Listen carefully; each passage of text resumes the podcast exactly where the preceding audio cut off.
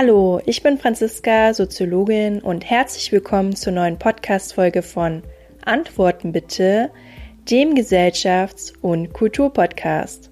Wie du es sicherlich schon im Titel gesehen hast, geht es heute um Corona. Daher eins vorweg, ich bin kein Corona-Leugner, was auch immer das sein soll, das weiß ich bis heute nicht. Nein, ich möchte Corona auch nicht verharmlosen. Ich bin kein Impfgegner oder Ablehner, rechts, links, grün oder hau mich tot, in welche Schublade du mich auch immer stecken möchtest.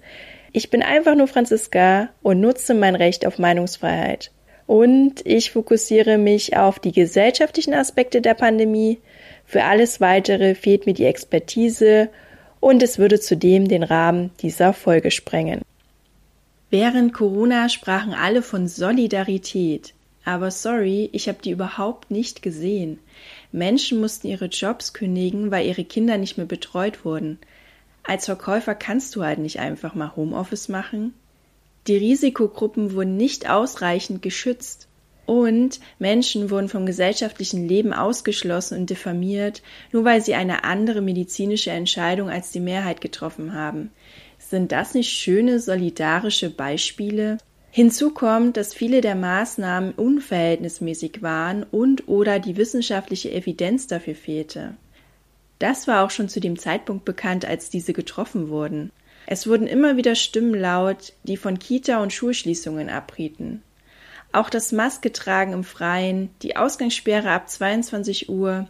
Ich kann mich jedenfalls noch sehr gut an die Zeit erinnern, als die Gerichte schon fast täglich die neu eingeführten Corona-Maßnahmen kippen mussten.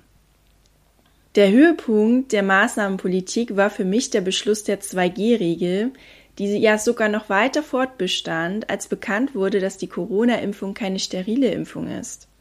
Denn trotz vollständiger Impfung können sich Menschen mit dem Coronavirus infizieren oder auch erkranken. Und was machen wir? Wir schließen Menschen aufgrund ihrer persönlichen Entscheidung vom gesellschaftlichen Leben aus. Also wer bis dato noch nicht wusste, was Diskriminierung ist, der wusste das dann spätestens zu diesem Zeitpunkt.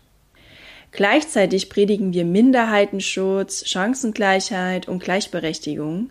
Personen aufgrund ihres Geschlechts, ihrer Hautfarbe, Sexualität oder Religion vom gesellschaftlichen Leben auszuschließen, ist eigentlich in einer Demokratie undenkbar und verfassungswidrig.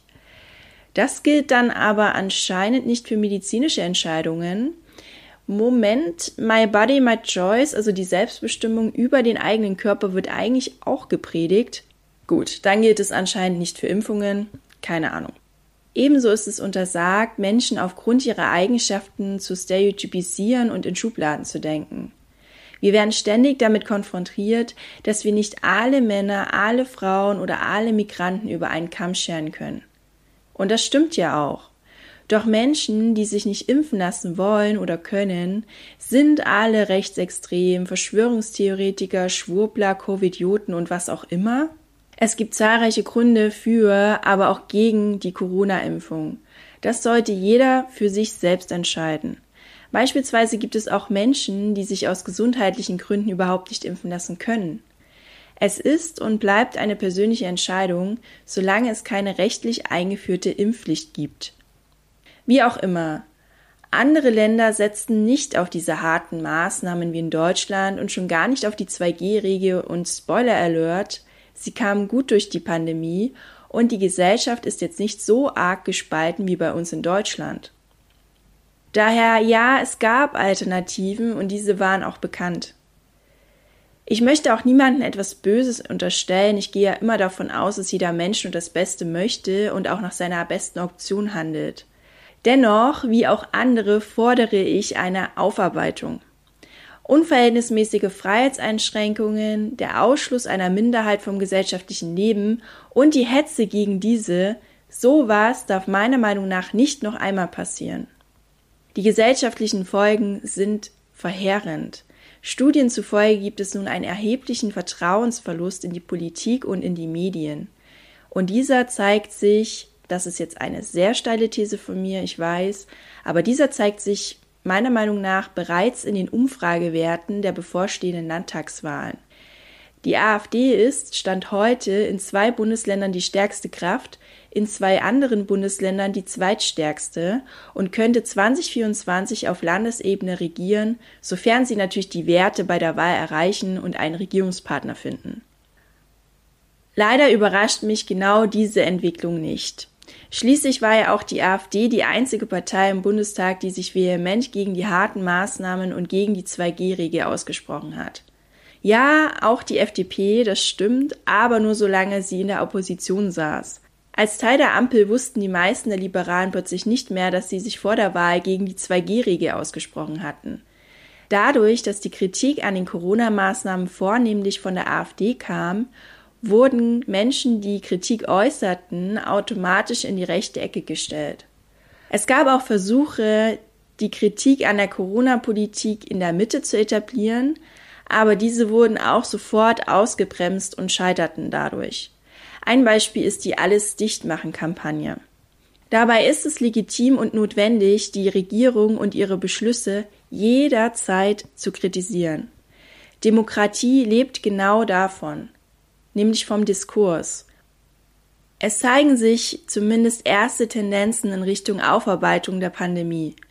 Nachdem das Bundesverwaltungsgericht die bayerischen Corona-Ausgangsbeschränkungen im April 2020 für unverhältnismäßig erklärte, möchte Justizminister Eisenreich die Bußgelder zurückzahlen. Dann steht noch ein neues Buch in der Spiegel Bestsellerliste und zwar möge die gesamte Republik mit dem Finger auf sie zeigen. Das behandelt auch die Ungerechtigkeiten während der Pandemie und es gibt eine aktuelle Schlagzeile der Zeit, die lautet Unsere Corona-Fehler. Der Artikel umfasst 20 Bekenntnisse von Medizinern, Politikern, Wissenschaftlern und Journalisten. Die Frage ist natürlich, reicht das? Ich sage auf keinen Fall, aber es ist zumindest schon mal ein Anfang. So, das war's dann heute von mir und dem Podcast Antworten bitte. Was sagt ihr zu dem Thema? Hinterlasst gerne einen Kommentar, wenn ihr den Podcast auf YouTube hört. Ansonsten könnt ihr mir auch über Instagram oder Mail schreiben. Ich hoffe natürlich auf eine sachliche Diskussion. Wir hören uns in zwei Wochen wieder. Bis dahin, haut rein und habt noch einen solidarischen Tag.